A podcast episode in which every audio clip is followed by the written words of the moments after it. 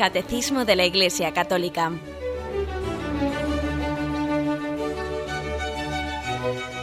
Un programa dirigido por Monseñor José Ignacio Munilla, Obispo de San Sebastián.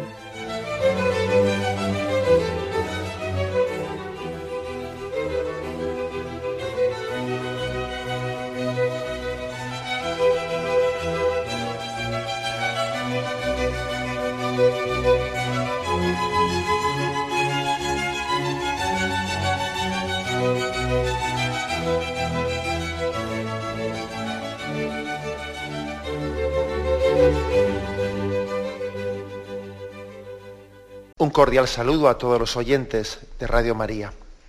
Un día más, con la gracia del Señor, proseguimos el comentario del Catecismo de nuestra Madre la Iglesia. Continuamos la explicación del sacramento de la Eucaristía. Lo hacemos a partir del punto 1382, donde se habla de la Eucaristía como banquete pascual. Os recuerdo que el catecismo había, había subdividido, intentando pues como desgranar los, distintos aspectos de la Eucaristía, la Eucaristía como sacrificio sacramental, y ahí había hablado de acción de gracias, memorial, memorial, presencia, y ahora se nos habla de banquete pascual. Bien, dice así, el primero de los puntos. La misa es a la vez e inseparablemente el memorial sacrificial en que se perpetúa el sacrificio de la cruz y el banquete sagrado de la comunión en el cuerpo y sangre del Señor.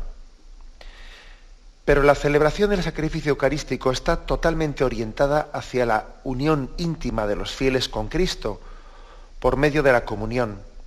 Comulgar es recibir a Cristo mismo que se ofrece por nosotros. La afirmación principal, por lo tanto, de este punto, eh, insiste en que hay mm, dos aspectos que no se pueden dividir, están inseparablemente unidos, que es la Eucaristía como memorial del sacrificio de Cristo, como la ofrenda del sacrificio de Jesús, y por otro lado, el banquete sagrado, la ofrenda de un sacrificio y el banquete sagrado. Parecen dos cosas, bueno, dicho así, eh, distintas y distantes, pero no lo son. ¿eh? Son dos, eh, dos aspectos que se unen en Jesucristo en una sola cosa. La Eucaristía es el ofrecimiento del sacrificio de Cristo, al mismo tiempo que el banquete sagrado. Para entender por qué estas dos cosas están tan unidas, igual sería bueno recordar algo que dijimos cuando explicábamos eh, el concepto de sacrificio. Y decíamos cómo en el, en el Antiguo Testamento, en la Sagrada Escritura se encontraban distintos tipos de, sacrificios. Uno era el, holocausto, el holocausto, que suponía pues, ofrecer, quemar ante la roca del altar, quemar totalmente la víctima, ¿no? Fuese el toro, el cordero, un cabrito, un pájaro, un ave, lo que fuera, era ofrecer totalmente en holocausto, es decir, quemar totalmente esa víctima. Tenía como un gran mérito esa ofrenda porque suponía que el hombre no se quedaba nada para él, que era todo para gloria de Dios. O sea, incluso en Israel cuando, cuando conquistaban una ciudad y, la, declaraban holocausto para el Señor, pues decía que nadie robe, que nadie pretenda quedarse con los tesoros de esa ciudad, que nadie pretenda aprovecharse él ¿eh? de esa ciudad que van a conquistar, sino, sino que la declaramos holocausto. Y entonces entraban y en la guerra destruían esa ciudad sin quererse apropiar de sus bienes para ellos para nada, ¿no? Todo lo ofrecían en el holocausto. Como os podéis imaginar, pues son conceptos que a nosotros nos, nos sorprenden eh, cuando escuchamos esto, porque nosotros hemos sido educados en una, pues, eh, una sensibilidad pacificadora, ¿no? Pacificadora, pero hay que, no se puede juzgar el Antiguo Testamento desde nuestras categorías. Eh, cuando en el Antiguo Testamento se habla de que Israel estaba eh, conquistando la tierra prometida y entonces entraban en una ciudad y la declaraban holocausto para el Señor. Y entonces que eso consistía en destruir completamente aquella ciudad sin querer ellos apropiarse de nada, ni del tesoro, ni, ni, de las mujeres, no, no, sino que todos se ofrecieron holocausto al Señor. Hombre, a nosotros nos puede sorprender mucho eso, pero eh, en el contexto histórico en el que estaba realizado, aquello era un, signo de una religiosidad que quería, que quería eh, servir a Dios sin hacer del sacrificio una especie de eh, ocasión para llenar mi bolsillo o satisfacer mis pasiones o, cosas por el estilo, porque entre los pueblos, entre los pueblos vecinos, lo que solía ocurrir cuando se conquistaba una ciudad era pues que uno se adueñaba eh, de, las mujeres de aquella ciudad para abusar de ellas, se hacía con sus tesoros, etcétera, etcétera, etcétera. O sea que en aquel contexto el decir vamos a hacer el holocausto era mm, una purificación, es decir, que no sea para provecho mío, sino que sea solo para la gloria de Dios. Bien, eh, esto de los sacrificios de holocausto es lo que, em, lo que suponía, se, significaba en una ofrenda, en una ofrenda en la que se quemaba totalmente la víctima, pues si era un animal que se ofrecía encima de un altar, se quemaba totalmente la víctima, y no se quedaba uno en ninguna parte para sí. Pero también había otro tipo de sacrificio, si recordáis que también explicamos. También existía el sacrificio ligado a una comida sagrada, era otra categoría de sacrificio, que consistía en que el fiel come y bebe delante de Yahvé. Se ofrece eh, una víctima y una parte de esa víctima, de, un ganado, ¿no? o puede ser de un toro, de lo que fuere, pues mm, le corresponde a, se le ofrece a Dios y esa no la consume el hombre, que es el Señor de la vida, que es la sangre derramada. La sangre ellos no la consumían, sino que la sangre la ofrecían a Dios y la parte de la carne ellos la comían en banquete. La sangre allí era derramada y nadie osaba, osaba consumirla porque era la parte destinada a Dios, la sangre signo de la vida, y la carne la, la, la hacían ellos. Ese tipo de sacrificio parece que está un poco como eh, preparando el camino para eh, el concepto de sacrificio de la Eucaristía. Porque la Eucaristía tiene algo de holocausto, holocausto en el que el Señor ofrece completamente su vida al Padre. Todo está cumplido, es decir, Jesús mm, no se reserva nada para sí, sino que hace de su vida una, una ofrenda de holocausto a Dios Padre, pero al mismo tiempo Él se da en alimento se den alimento eh, por nosotros. O sea que esos son los dos aspectos. Por eso, mm, por eso podemos entender que no es tan, que es, eh, que no es tan complicado ¿no? integrar el aspecto de que la Eucaristía es sacrificio, el sacrificio de Cristo, y al mismo tiempo banquete de comunión. Porque Jesús ofrece su vida al Padre y al mismo tiempo nos da eh, esa ofrenda que hace de Cristo al Padre, que es su humanidad ofrecida, ¿no? Pues se la ofrece como alimento a nosotros. Esta es la afirmación primera eh, de este punto, el hecho de que se integren estos dos aspectos, la Eucaristía como sacrificio ofrecido al Padre y como banquete, banquete, de, banquete pascual, banquete de comunión por nosotros. Fijaros si, si, estos dos aspectos se unen y se integran, ¿no? que en ese, en ese himno eucarístico que ayer comentábamos, que está aquí recogido en el catecismo, en el punto anterior, que si hoy, tenemos tiempo, pues intentaremos desgranar un poco más ese himno. En ese himno eucarístico del Adoro te devote, hay un, uno de los de las estrofas que dice, no, pie pelicane, Jesu domini, el pelícano sabéis que es una, un ave, voy a, voy a, leer el, la traducción en castellano de, este, de, esta estrofa de la Dorote de Bote. Señor Jesús, pelícano bueno, límpiame a mí, inmundo, con tu sangre, de la que una sola gota puede liberar de todos los crímenes al mundo entero. Bueno, pues sabéis que el pelícano es un ave que tiene la característica de que cuando en época de hambre, en época de escasez, eh, si picotea con su propio pico su pecho eh, para eh, extraer de él algo de sangre o picotear su, su, su, carne y darla de comer a sus polluelos que están en torno a él. En muchos sagrarios se suele poner esta iconografía en la puerta del sagrario. el pelícano que se picotea a sí mismo el pecho y da de comer de su carne y sangre a sus polluelos. Ha sido una imagen eh, pues muy difundida especialmente a raíz de este, de este himno del Adoro, Adoro te devote compuesto por Santo Tomás de Aquino. Se ve muy claro también en, ese, en esa imagen cómo se conjuga el sacrificio de Cristo y el banquete. Es una imagen muy gráfica para conjugar ambas cosas. La Eucaristía es el sacrificio de la vida, del sacrificio que Cristo ofreció en el monte Calvario, pero que a su vez se da en alimento a cada uno de nosotros. Pocas imágenes puede haber tan gráficas como esa de la, del pelícano. Bien, pues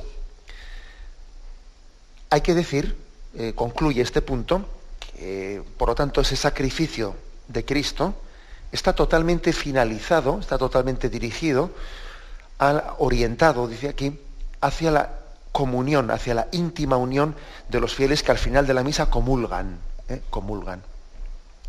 No es casualidad ¿eh? que la comunión eh, forme parte de la, mm, de la, de la parte final de la liturgia eucarística.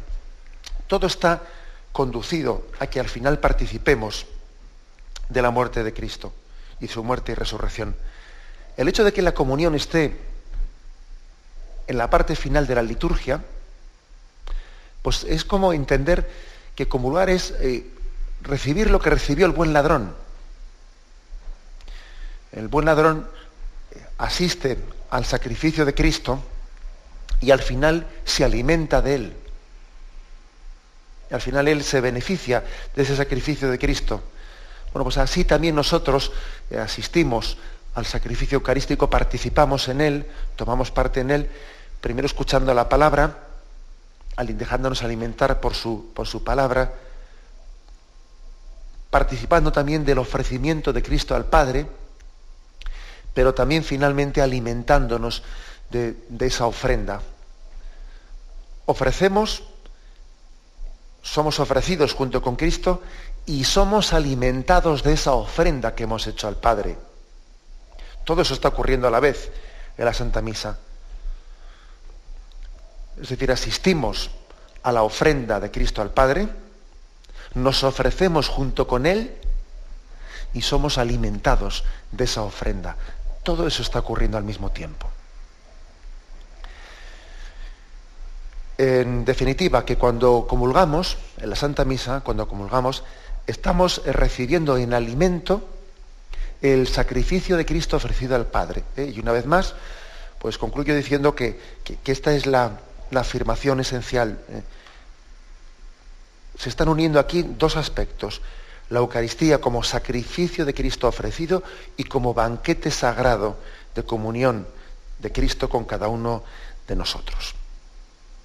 Vamos a meditarlo y continuamos enseguida.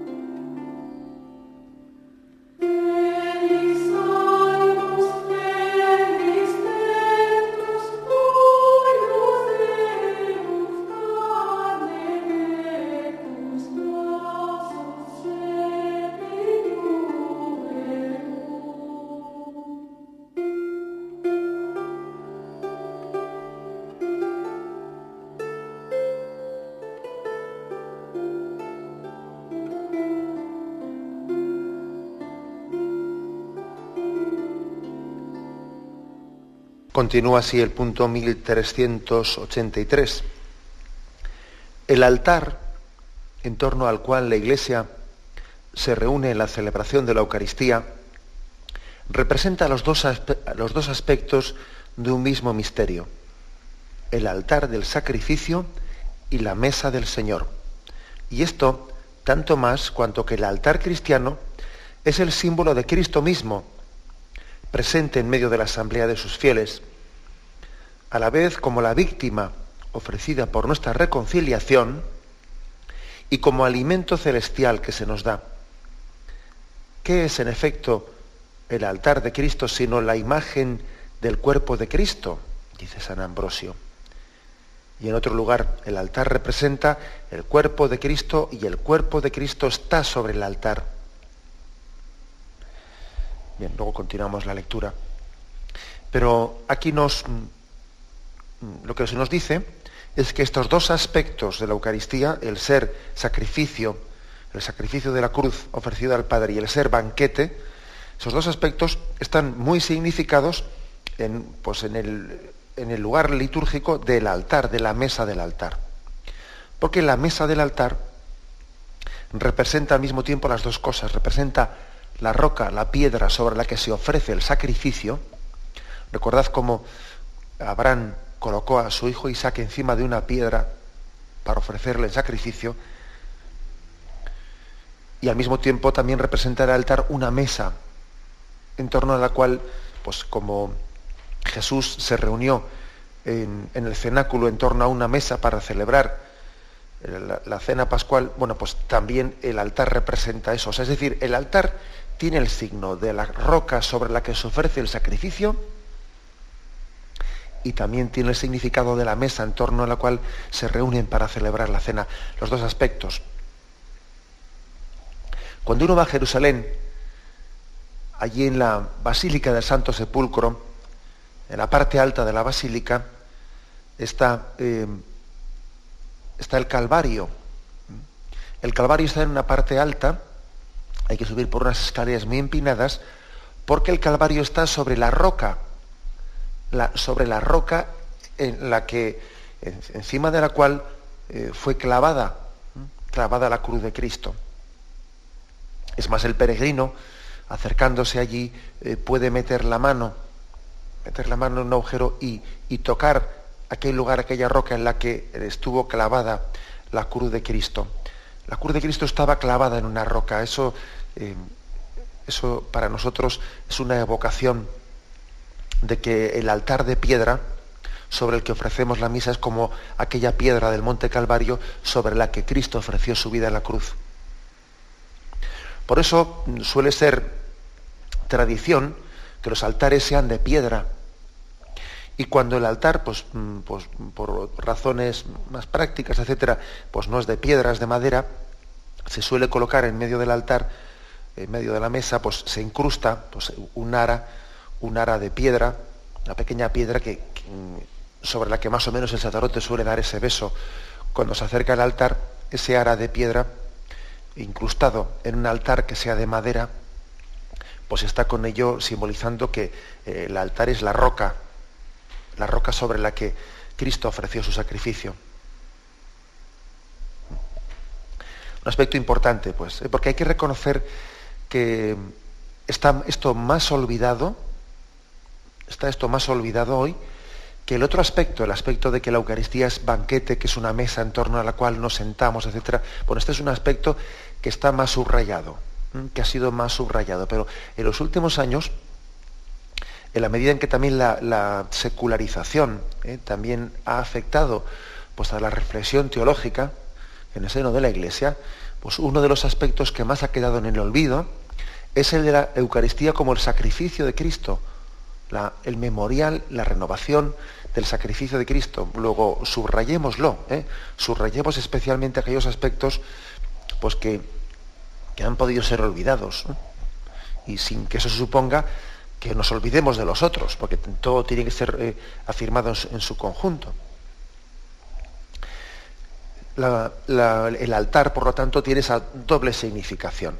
La roca sobre la que se ofreció el sacrificio y al mismo tiempo también la mesa en torno a la cual se sentó Jesús y los apóstoles. Se sentaron sobre una mesa, se reclinaron en torno en torno a una mesa. Sobre esa mesa Jesús colocó su cuerpo y su sangre en, sacrificio, ofreciéndolo. Este es mi cuerpo que se entrega por vosotros, esta es mi sangre que se entrega por vosotros. El altar pues tiene esta doble significación. Al altar le veneramos con signos de, de devoción,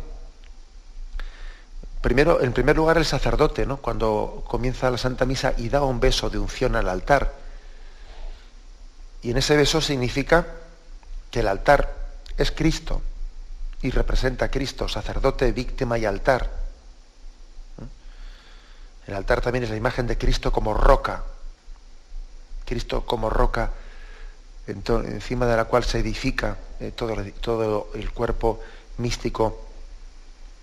Él es la, la roca, el cimiento firme de ese cuerpo místico, la cabeza de ese cuerpo místico, y nosotros nos edificamos sobre esa roca. Y digo que hacemos signos de, signos de veneración. Eh, eh, uno es el, beso que el sacerdote da al altar, pero también fijaros cómo tenemos costumbre de hacer una inclinación de cabeza ante el altar cuando pasamos delante de él.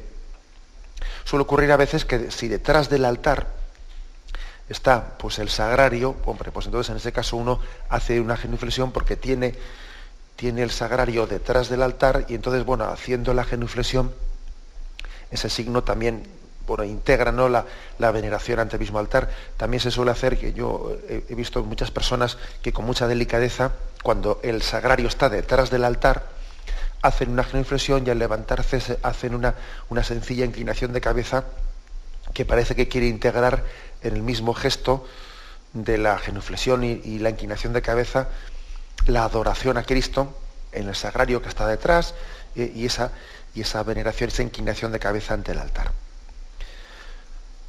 Bueno, pues no, despreciemos estos gestos, no los despreciemos, no los despreciemos, no, no caigamos en un, en un falso eh, espiritualismo.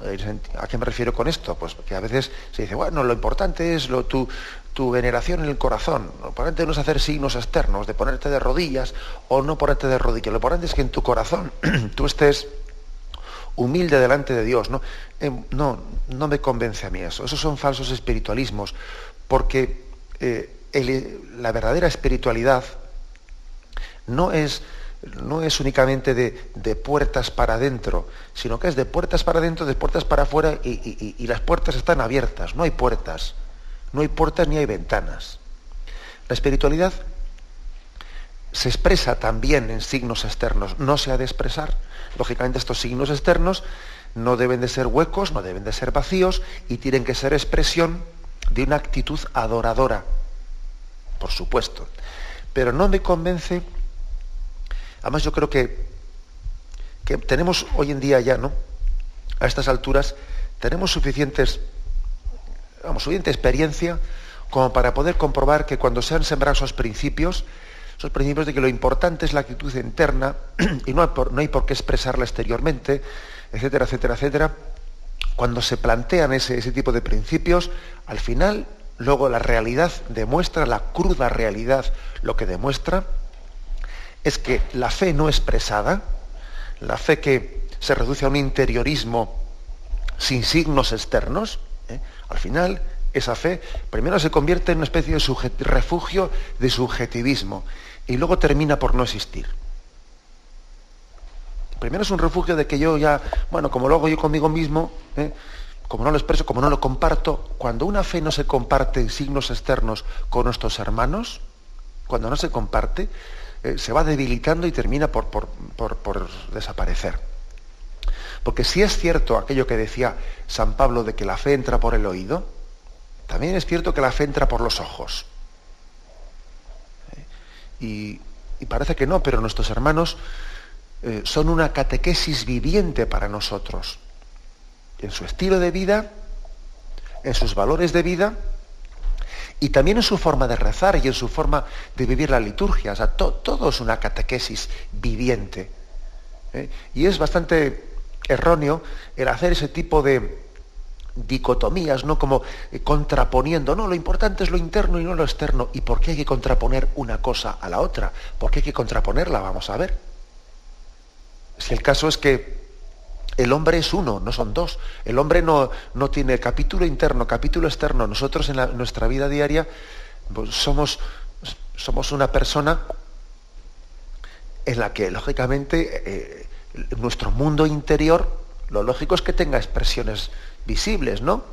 O sea, que por lo tanto, eh, esos signos de veneración al altar, eh, en concreto en este caso, ¿no? y cuando hemos estado hablando también de, la adoración eucarística, pues debemos de, debemos de cuidarlos y no tenemos que minusvalorarlos ni despreciarlos ni, ni, contraponer eso de que yo lo interior, lo exterior, no, no, no, no me no juguemos con las palabras porque, porque el hombre es interior y es exterior y el hombre es uno y, y, no tenemos que mm, biseccionarlo, que no está, que es una sola cosa ante Dios, ¿no?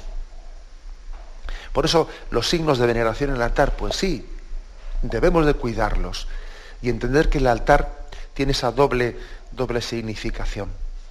La roca sobre la que se ofrece el sacrificio, la roca sobre la que se colocó el ara, ¿no? El ara de la cruz, decimos, la, roca sobre la que se clavó la cruz en el monte Calvario y al mismo tiempo la mesa en torno a la cual se, celebra, se celebra, el banquete. esto último todavía queda más, más remarcado pues por el hecho de que se ponga un mantel, un mantel en, la, en el altar, por el hecho de que se pongan unas velas, que parece que están también significando especialmente la cena que es iluminada bajo unas velas, todo ello ¿no? lo está remarcando. En algunos lugares tienen la costumbre, y además también la liturgia así lo aconseja, tienen la costumbre, no es que lo mande, ¿eh? no, está, no está expresamente mandado, pero bueno, suelen tener la delicadeza de colocar mm, el mantel al comenzar la Santa Misa sobre el altar y cuando termina la Santa Misa retirar el mantel y el altar queda, queda desnudo queda desnudo, la roca queda desnuda. Eso todavía eh, significa, eh, puede ayudar, ¿no? hacer eso puede ayudar todavía a significar con más fuerza de que, de que ese altar es por una parte la roca sobre la que se ofrece el sacrificio y también es la mesa sobre la que se celebra el banquete. Por eso se, se pone el mantel y se ponen las velas en el momento en que se, se va a celebrar la Santa Misa. Y cuando, y cuando ha terminado se deja la roca, la roca desnuda. Bien, hacemos un momento de reflexión y continuamos enseguida.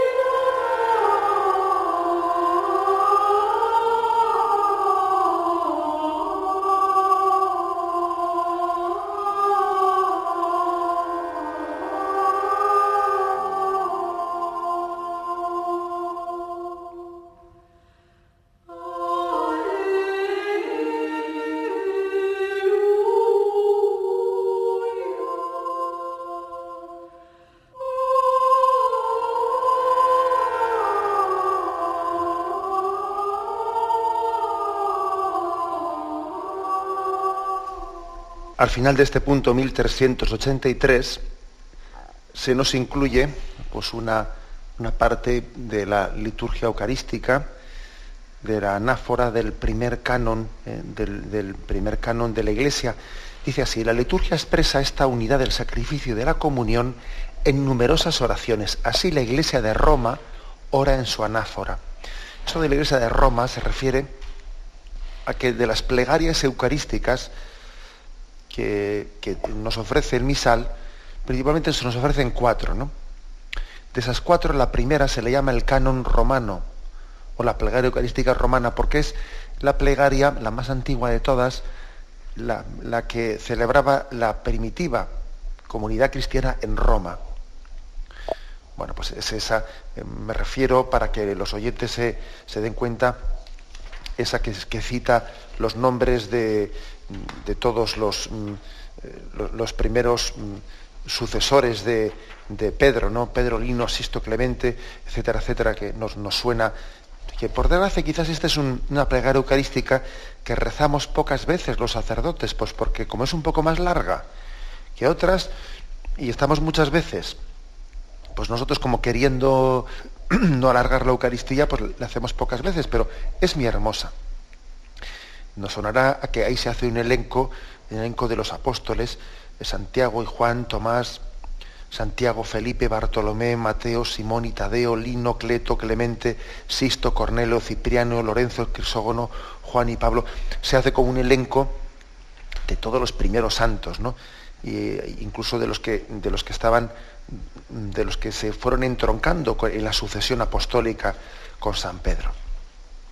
Bueno, pues eh, dentro de esa, dentro de esta plegaria eucarística que se le llama el canon romano, canon romano, aquí para explicar este aspecto que hoy, que hoy queremos eh, subrayar, esto de que la Eucaristía es al mismo tiempo sacrificio mm, de Cristo y banquete, banquete sagrado de comunión, pues se recuerda este este momento en el que el sacerdote, después que ya se ha producido la consagración, ya se ha consagrado el cuerpo y la sangre de Cristo, dice así, dirige tu mirada serena y bondadosa sobre esta ofrenda, acéptala como aceptaste los dones del justo Abel, el sacrificio de Abraham, nuestro Padre en la fe, y la oblación pura de tu sumo sacerdote, Melquisedec. Por lo tanto, está, la ofrenda presente, o sea, la ofrenda del cuerpo y la sangre de Cristo que es ofrecida al Padre, y se recuerda pasajes del Antiguo Testamento, el de Abel, cuyas ofrendas eran agradables a Dios, a diferencia de las, de las ofrendas de su hermano Caín. La ofrenda de Abraham, nuestro Padre en la fe, que fue capaz de entregar a su propio Hijo la ofrenda del sumo sacerdote Melquisedec. Se toman tres, tres imágenes del Antiguo Testamento. Y en ese momento el sacerdote junta las, dos las dos manos y se inclina sobre el altar. Se inclina y dice, te pedimos humildemente, Dios Todopoderoso, que esta ofrenda sea llevada a tu presencia hasta el altar del cielo por manos de tu ángel, para que cuando recibimos el cuerpo y la sangre de tu Hijo, al participar aquí de este altar, en este momento el sacerdote se pone ya derecho, se, se endereza y hace, se santigua, se santigua y dice, bendecidos con tu gracia, tengamos parte en la plenitud de tu reino. Bueno, es, una, es una, un momento litúrgico precioso, ¿no? Este momento en el que el sacerdote se inclina sobre el altar pidiendo, pidiendo que esta ofrenda sea llevada a la presencia de Dios Padre por manos de su ángel. Es decir, se integra aquí también a, la, a los ángeles, a los santos ángeles en la liturgia y se pide que los ángeles lleven la ofrenda eucarística, que la lleven a Dios y al mismo tiempo después para que recibamos, para que cuanto recibamos el cuerpo y la sangre de Cristo, seamos bendecidos con su gracia. Fijaros bien, es como si pidiésemos, eh, como en una escalera, ¿no? Como la escala de Jacob, que dice el Antiguo Testamento, que por la que subían y bajaban los ángeles. Que en esa escala los ángeles suban la ofrenda de Cristo al Padre y al mismo tiempo nos la bajen y nos la ofrezcan en comunión una, hermosa, eh, una, hermosa imagen la ofrenda de Cristo es ofrecida al Padre y los ángeles mismos la, la elevan y luego también nos la descienden y los mismos ángeles del cielo nos dan el cuerpo de Cristo en comunión. Pan del cielo, bajado, dado a través de la mano de los ángeles. Una hermosa imagen. La ofrenda que sube y la ofrenda que desciende a nosotros. Tiene un aspecto ascendente y un aspecto descendente. El aspecto ascendente es eh, el sacrificio de Cristo ofrecido al Padre y el aspecto descendente es el maná venido del cielo, el alimento que el Señor nos ofrece a los pobres de Yahvé para alimentarnos, ¿no? Abre la boca que te la llene. Los, dos aspectos, pues, están muy remarcados en este momento.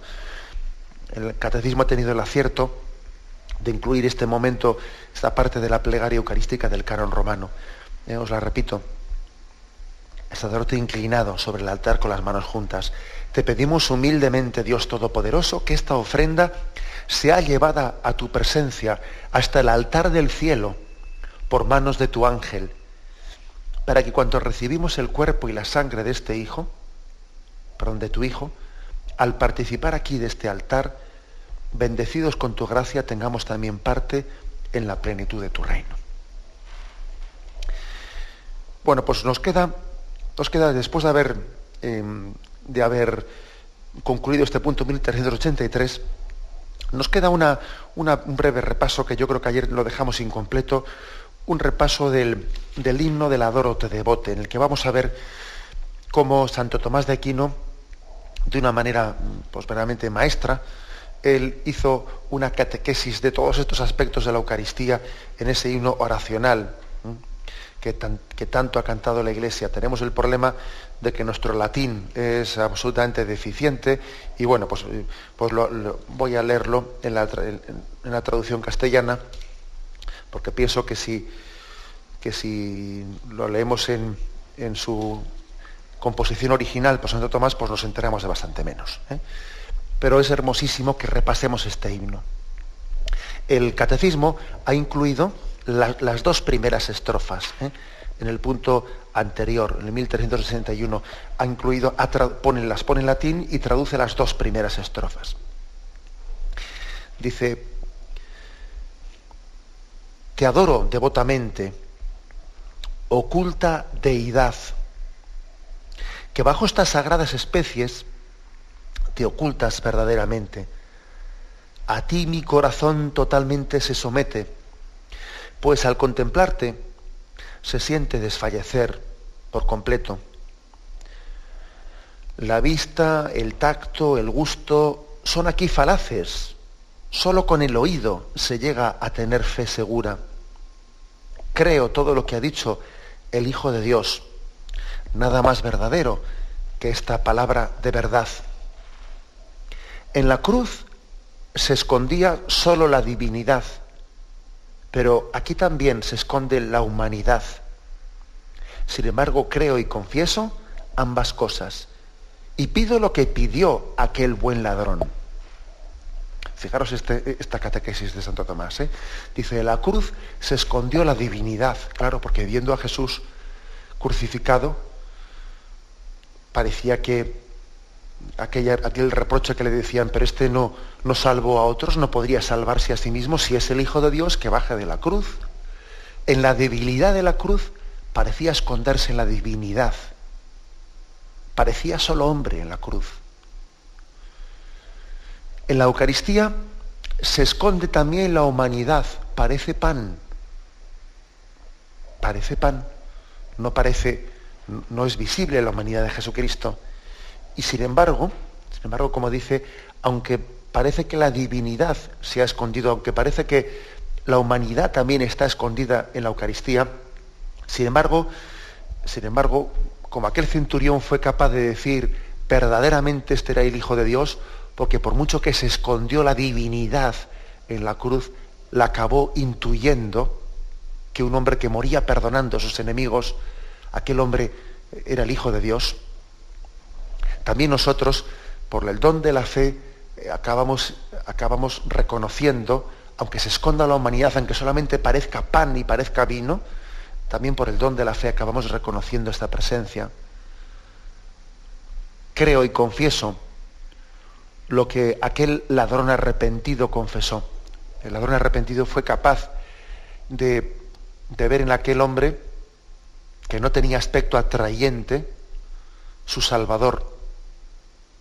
También nosotros somos capaces de ver en, un pan que no tiene otro aspecto atrayente, sino que es pan insípido. somos capaces de ver por el don de la fe el don de la salvación. Y como el buen ladrón, pedimos, pedimos, suplicamos, mendigamos, acuérdate de mí cuando llegues a tu reino. Y continúa el adoro te devote. No veo las llagas como las vio Tomás, pero confieso que eres mi Dios.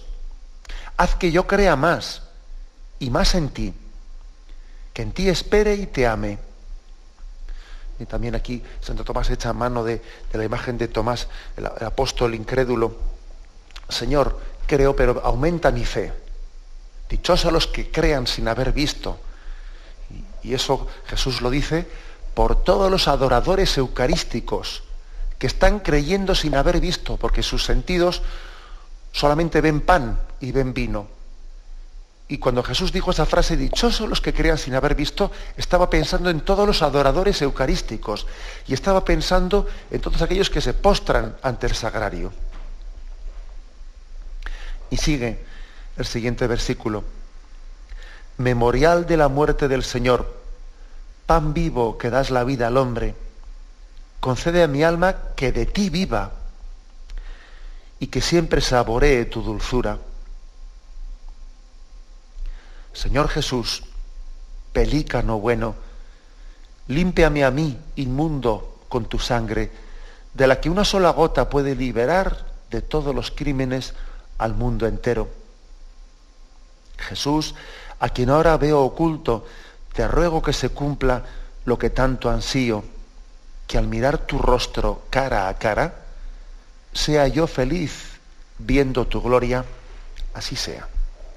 Porque ciertamente la Eucaristía, cuando uno la recibe y en ella se culmina la Santa Misa, antes de que después recibimos la bendición y el envío, la Eucaristía queda únicamente pendiente de una cosa, que es de gozar de la visión de Dios cara a cara en el cielo. Recibir la Eucaristía eh, bien recibida es aumentar en nosotros el deseo de la gloria, el deseo de contemplar cara a cara lo que ahora mm, podemos gozar, pero al mismo tiempo nos es velado eh, pues por las especies del pan y del vino que están siendo un velo un velo que nos oculta, nos acerca por una parte, nos acerca, pero también por otra parte nos oculta eh, ese, gozar, ese gozar plenamente de la presencia de, de Jesucristo. Bien, concluimos aquí la explicación del catecismo. Hoy nos hemos reducido a estos dos puntos, el 1382 y 1383. Y me despido con la bendición de Dios Todopoderoso, Padre, Hijo y Espíritu Santo descienda sobre vosotros. Alabado sea Jesucristo.